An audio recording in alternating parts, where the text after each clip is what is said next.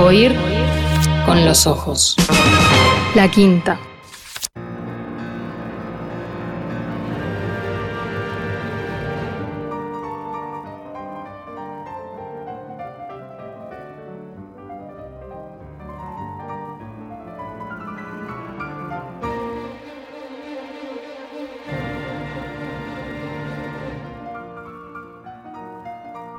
Bueno, me vine a Biblioteca País de Plan Ceibal, bibliotecapaís.ceibal.edu.ui, con este concierto para piano número 2 de Camille Saint-Saëns en los auriculares, a buscar, hablando de la memoria, un cierto relato o una cierta novela corta de Felisberto Hernández. Es un relato, sí, una novela muy famoso, muy famosa, que se titula Por los tiempos de Clemente Colling. ¿Qué pasó? Voy a explicar esto. Hace unos pocos días recibí un mensaje muy amable del crítico y poeta Francisco Alves Franchese, que es oyente de este programa, y con quien hemos estado en comunicación, bueno, varias veces. Le mandamos un saludo a Faf. No mencionaste, decía el mensaje de Francisco, a Felisberto y a Clemente Colling en tu homenaje a Saint-Saëns. Muy bueno igual, agregaba como para quedar bien. Francisco, pero bueno, yo, yo le acepté el, el señalamiento, ¿no? Francisco se refería al último de los saludos que hemos dedicado a Saint-Saëns acá en el programa. Fue el día de su cumpleaños, allá por el 9 de octubre, que justo cayó sábado. Por lo demás, en este 2021, en diciembre, Concretamente se van a cumplir 100 años de la muerte de este genial creador, el compositor de la sinfonía con órgano, de la wagneriana Sansonida Lila. Bueno, hemos hablado. Tal vez eh, sigamos hablando entonces de Saint-Saëns. El asunto era que podríamos haber mencionado a Felisberto y a Clemente Colling como una conexión que había suponer entre Saint-Saëns y el Uruguay. De eso se trataba el mensaje de Francisco que me quedó picando, ¿no? Vamos a decirlo redondamente, ¿no? Y como yo no había leído la novela breve en cuestión, no tenía idea de a qué se podía estar refiriendo Francisco, ¿no? Que es un gran lector y además ha vivido en París, así que bueno, había, había buenas razones para pensar que eh, había algo de interés acá, ¿no? Saint-Saëns, Clemente Colling, bueno, Felisberto, por supuesto, el autor de este relato, de esta novela, Mm, seguramente conoce bien a los dos, ¿no? Al gran cuentista uruguayo, al gran músico francés. Bueno, se, me ocurrió pensar que tal vez Felisberto le hubiera, bueno, dedicado una página a la anécdota, más que una anécdota, un dato que quedó por ahí, que contamos aquí, de que cuando Sansans pasó por el Uruguay y estableció alguna clase de trato con el Partido Colorado, bueno, parece que dejó un himno compuesto por ahí. Pero bueno, no, raro, porque Felisberto no es esa clase de de escritor, de cronista, digamos, ¿no? Tenía que ser otra cosa. Tenía que ser algo más novedoso, ¿no? Y la verdad es que yo no sabía y que me quedé con mucha curiosidad.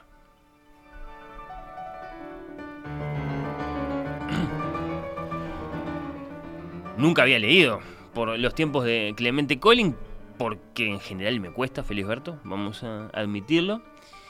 Mm, por su forma de escribir, no particularmente amable, que uno termina por admirar, es cierto, pero que le demanda una especie de aprendizaje, ¿no? Como si no hablara de un modo eh, demasiado universal, Felisberto, hablara de un modo muy particular. Bueno, no, no vamos a entrar ahora con consideraciones sobre prosa y estilo. Es un asunto grande, este, en las letras uruguayas, bueno, eh, lo fue en algún momento, al menos cuando famosamente Emir Rodríguez Monegal dijo que Felisberto no sabía escribir. Lo dijo así, bueno. Después se arrepintió de todos modos. Lo cierto es que a mí los cuentos de Felisberto, si bien me parecen muy lindos, no se me dan como una lectura particularmente feliz, que es lo que me pasa, digamos, con los cuentos, no sé, de Bioy Casares.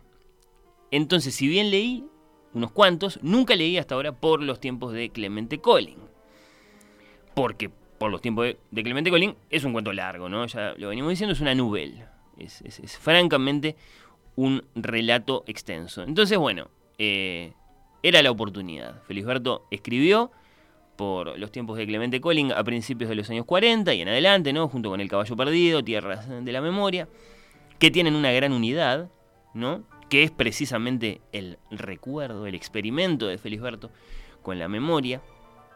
Tan particular esto en, en Felisberto, no por aquello que se dice siempre, eh, yo no sé si lo dice Saer o Pili, alguien así, alguien grande, de que Felisberto escribe como si soñara en voz alta. Bueno, acá algunos de nosotros nos quejamos un poco, porque bueno, diríase que el autor no nos ahorra sus rodeos, esos rodeos que son inevitables cuando un autor considera sus propios recuerdos como fuente, sino que bueno, Felisberto hace de sus rodeos la sustancia de su prosa, pero bueno, resulta que, por los tiempos de Clemente Colling, es uno de esos textos fundamentales de Felisberto como pianista.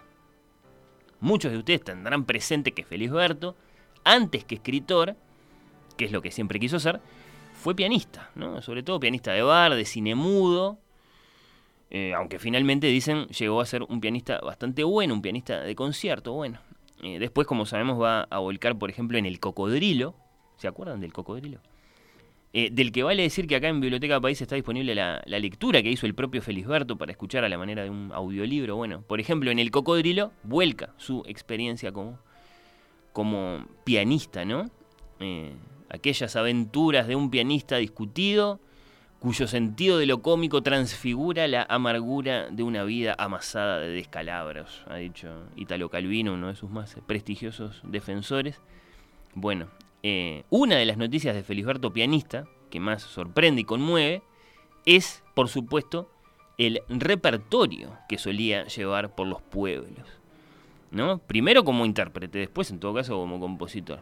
En los años 40, en aquellos años 40, Felisberto te caía en el pueblo, no con el pájaro campana o un triste de Fabini, te caía, digamos, con Stravinsky, te caía, vamos a suponer, con el ballet Petrushka.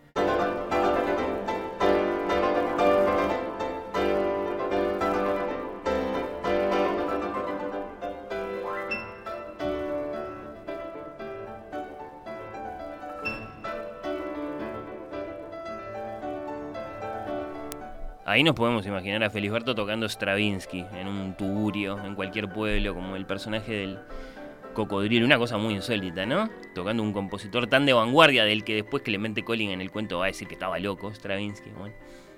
Este era Felisberto, el maravilloso Felisberto, que también ha sido compositor, ¿no? Acá lo estamos escuchando, lo estamos escuchando, nos estamos imaginando a Felisberto tocando Petrushka al piano pero del que podemos escuchar, por ejemplo, en la interpretación de uno de sus nietos, que es pianista, Sergio Elena, eh, una de sus composiciones, ¿no? Eh, Crepúsculo se llama esta que, tenemos por acá. Eh, este es Felisberto compositor.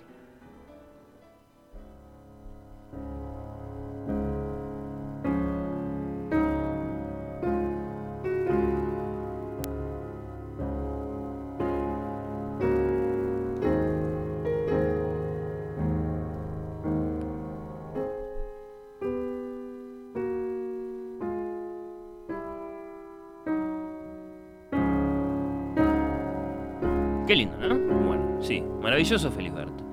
Lo que venimos a saber, quienes nos asomamos ahora tardíamente a Clemente Colling, es que Felisberto ensaya en este relato, en esta novela, su versión de En busca del tiempo perdido. ¿no? Esto es burdo, decirlo así, un buen crítico no lo diría nunca de este modo, pero el carácter prustiano de este lance narrativo de Felisberto es muy claro, ¿no?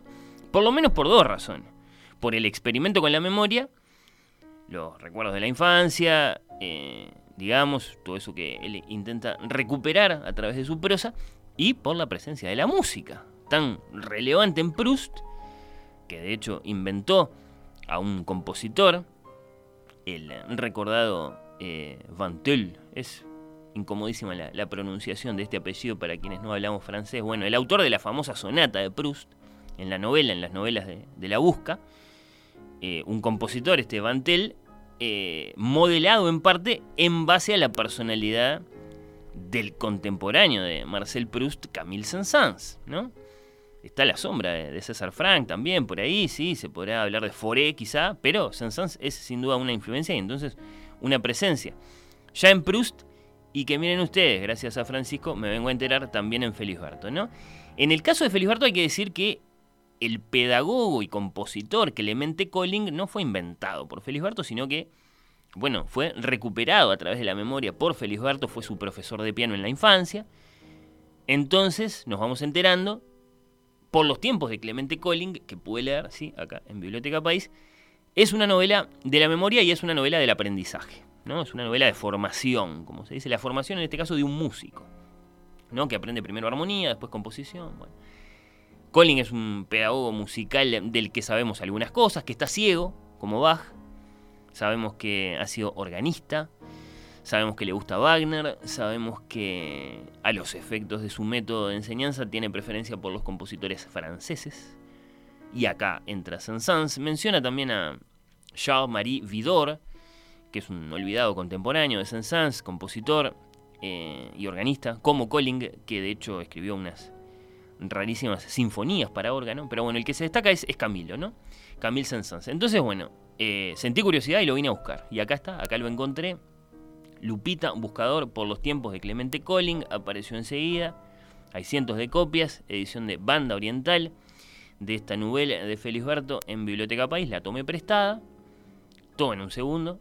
Mm, me personalicé la lectura, como se dice, letra grandecita, cómoda, en el iPad y empecé a leer. Entonces, gracias Biblioteca País, gracias al querido Francisco, porque de no ser por la curiosidad que lograste despertar en mí mencionando a Saint-Saëns, no, no hubiera leído yo este extenso cuento de Felisberto, esta novela.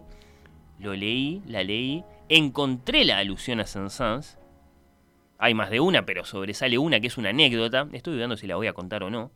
Me parece que voy a dejar que la descubran ustedes. Contada por este profesor de armonía y compositor, ciego, mentiroso, que anticipa algo de lo que vamos a leer después en el cocodrilo, ¿no? la historia de aquel pianista que lloraba deliberadamente para conmover a sus espectadores, mm, salvo que después, bueno, resulta que la cara le lloraba sola. Ahí viene toda la extrañeza felisbertiana. Esta novela tiene, de hecho, mucho de eso, es muy extraña, es muy linda, no es sencilla, pero es, es muy, muy perturbadora en el buen sentido. Cuesta un poco atravesarla. El propio Francisco ha escrito sobre esta dificultad en un texto muy lindo, en Afuera Blog. Mm, Búsquenlo a Faf escribiendo sobre por los tiempos de Clemente Colling. Habla de las comas de Felisberto, de las comillas de Felisberto. Es muy lindo. Del peso que todo, tiene, que todo esto tiene en la, lectura. Cuenta cómo supera esta dificultad, cómo se acostumbra a la voz, a la música de Felisberto. Es muy, es muy linda esta página de, diario. Pero bueno, la página en cuestión es una página en la que Clemente Colling y Saint-Saëns, que se conocieron, que se trataron, según el cuento de Felisberto, bueno, eh, compiten tiene una especie de duelo pianístico. Y es muy divertida, es una linda muestra del humor de Felisberto. Eh, también es muestra de cómo se llevaba Felisberto con el conocimiento enciclopédico, musical, que es el que más aparece en su obra, ¿no? El de los grandes compositores. Eh, por los tiempos de Clemente Colling vine, a, enterarme de esto, no, lo sospechaba. Es una novela muy interesante desde el punto de vista de la formación de un músico. Y, bueno, eh, la anécdota en sí yo los invito a que la busquen. No provoca mayor emoción, pero puede servir, sí, como chispa curiosa para enterarse de algunas cosas de Felisberto, eh, de Proust indirectamente, y desde luego, desde luego, eh, de Saint-Saëns, ¿no? Que fue un verdadero niño prodigio, eso que ha retratado de un modo muy gracioso en el texto de Felisberto. No como Mozart, ¿no? Que fue un niño fenómeno, digamos. No, no, Saint-Saëns era un prodigio en el sentido de que a los tres años componía en serio. ¿no? Y a los siete ofrecía conciertos bien pensados y ejecutados, ¿no? a la manera de una rareza simpática. Y a los doce, acá se termina de confirmar, se sabía de memoria casi todas las sonatas de Beethoven.